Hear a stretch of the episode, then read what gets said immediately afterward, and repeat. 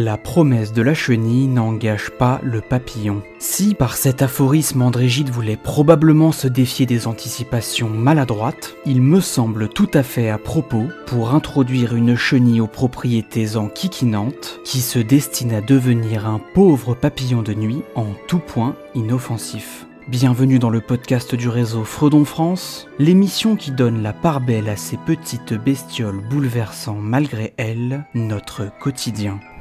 Ça, moi, faire plus- une salade qui pousse, je trouve ça merveilleux. Fredonnons la nature, Il y a partout les pucerons, enfin, j'ai des horreurs. un podcast Fredon France. Dans cet épisode, nous allons parler des chenilles processionnaires, petites bébêtes rampantes dont la gestion nous donne bien du fil à retordre. Et pour cela, nous accueillons Alice, sa maman. Je m'appelle Alice Samama et je suis animatrice à l'Observatoire des chenilles processionnaires Fredon France. C'est un centre de ressources national en matière de processionnaires qui a été mis en place donc par le ministère chargé de la Santé en partenariat avec les ministères chargés de l'Agriculture et de l'Intérieur et de l'Écologie. L'objectif de l'observatoire, c'est de valoriser les connaissances sur cette espèce et de mettre en avant des actions durables tout en travaillant avec les acteurs locaux et nationaux comme les agences régionales de santé, les collectivités territoriales, les associations d'usagers, les agriculteurs, etc. Lorsque l'on parle de chenilles processionnaires, on fait référence à deux espèces différentes de papillons de nuit, soit la processionnaire du chêne et la processionnaire du pin.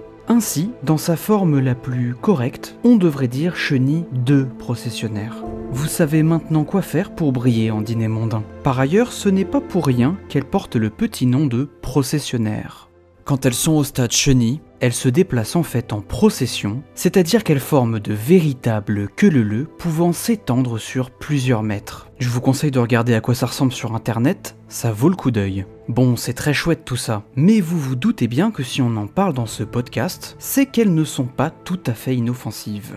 Les chenilles processionnaires possèdent des poils urticants ou des soies qui sont présentes à la fois sur leur corps, mais aussi dans les nids, dans les zones infestées de, chenilles, au niveau des arbres aussi, et qui, même une fois les chenilles au stade papillon ou mortes, peuvent être encore urticants. Ces soies peuvent provoquer différentes réactions, comme des éruptions avec démangeaisons, donc la présence de multiples boutons sur la peau, des conjonctivites au niveau des yeux et l'irritation des voies respiratoires. Et chez les animaux, causer des inflammations, des muqueuses allant jusqu'à la nécrose, par exemple de la langue. Souvent, les chiens sont plus touchés que les autres animaux vu qu'ils euh, jouent avec ces processionnaires.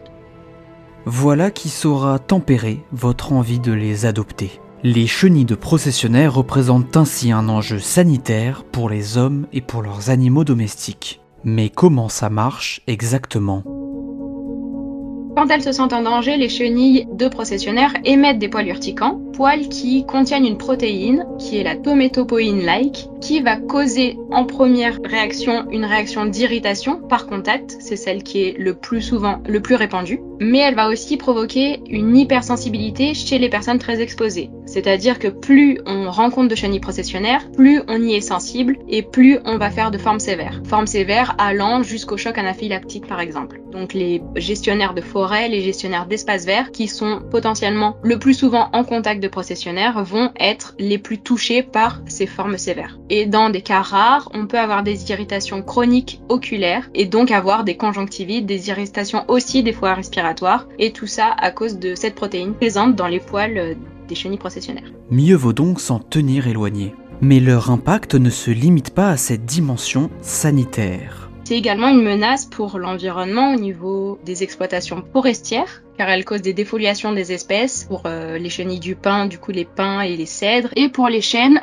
pédonculés ou sessiles pour les processionnaires du chêne.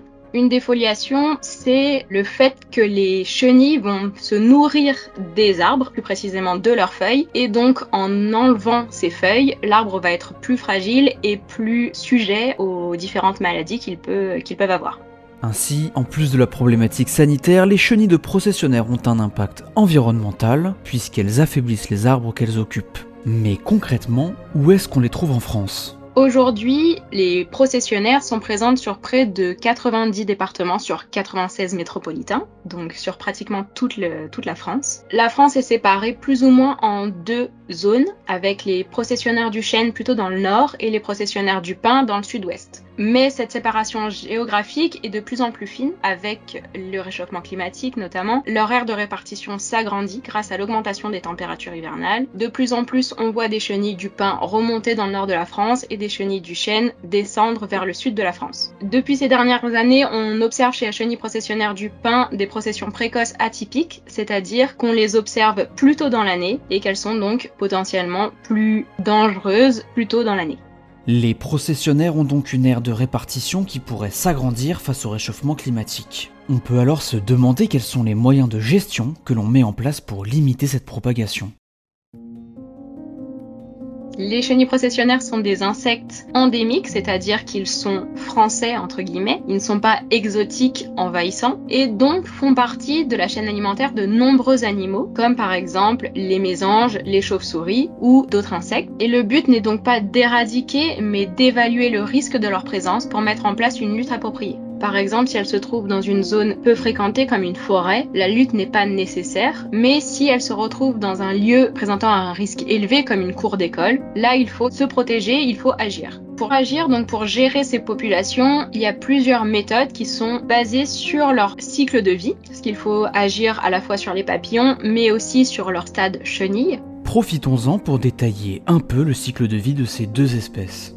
C'est durant l'été, alors qu'elles sont sous forme de fringants papillons, que les processionnaires du pain entament leur période de reproduction et de ponte. Une trentaine de jours après, les œufs éclosent et s'ensuit alors, durant les mois suivants, cinq stades larvaires successifs au cours desquels on peut assister à leur fameuse procession. C'est par ailleurs entre le troisième et le cinquième stade de ce développement que les chenilles sont porteuses de poils urticants, généralement entre janvier et avril.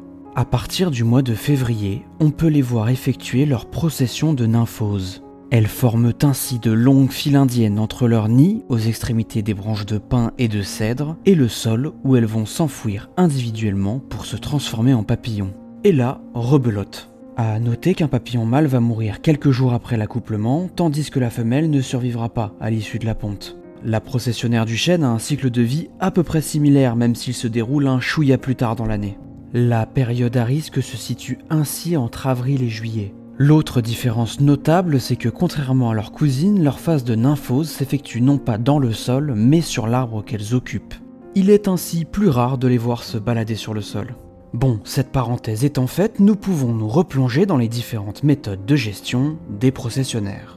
Pour lutter contre le stade chenille, plusieurs méthodes sont mises en place, par exemple la destruction des nids par décrochage et brûlage, ou la mise en place d'un collier interception. C'est une goulotte qui va se mettre autour du tronc et qui va piéger les chenilles qui vont descendre du tronc. C'est pour les chenilles processionnaires du pin, car elles vont descendre de l'arbre pour aller s'enfouir dans le sol et continuer leur cycle de vie et se transformer en papillon. On a aussi favorisé la présence de prédateurs avec l'installation de nichoirs spécifiques aux mésanges et aux huppes. Pour la, petite information, un couple de mésanges peut consommer jusqu'à 500 insectes par jour, 500 chenilles par jour, donc ça peut être assez efficace. Donc il ne faut pas hésiter à avoir des mésanges dans son jardin ou dans son parc. Pour les papillons, la confusion sexuelle est une méthode de lutte qui est très utilisée. Ce sont des pièges où il y a à l'intérieur une phéromone sexuelle qui est donc l'odeur de la femelle et qui va attirer le mâle qui veut se reproduire et qui va se retrouver piégé à l'intérieur de, ce piège. Bon, très bien, reprenons depuis le début. On compte deux espèces de chenilles de processionnaires, celle du chêne et celle du pin. Lorsqu'elles se sentent en danger, elles émettent des soies urticantes pour les hommes et pour les animaux. En plus de cela, elles représentent un enjeu environnemental de par les dégâts qu'elles provoquent sur les arbres qu'elles occupent. À noter que depuis avril 2022, elles sont classées au sein du Code de la santé publique en tant qu'espèces dont la prolifération a un impact pour la santé humaine. Cela veut dire que depuis lors, les préfets doivent mettre en place des mesures de gestion des chenilles de processionnaires sur leur territoire.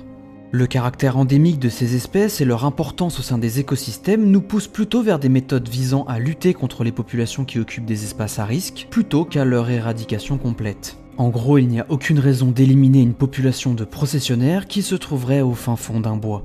Un grand merci à Alice Samama pour sa participation à cet épisode, à l'équipe de Frodon Français au comité technique pour leurs différents retours. Si vous souhaitez obtenir plus d'informations sur les chenilles de processionnaires, vous pouvez visiter le site internet de l'Observatoire, chenilles-risque.info. Vous pouvez retrouver en descriptif l'ensemble des références audio et ressources bibliographiques qui nous ont permis de construire cet épisode. Pour aller plus loin, vous pouvez aussi suivre le compte Twitter de l'émission podcast-fredon. Nous y partageons de nombreuses ressources. Voilà, c'est tout pour moi et je vous dis à la prochaine.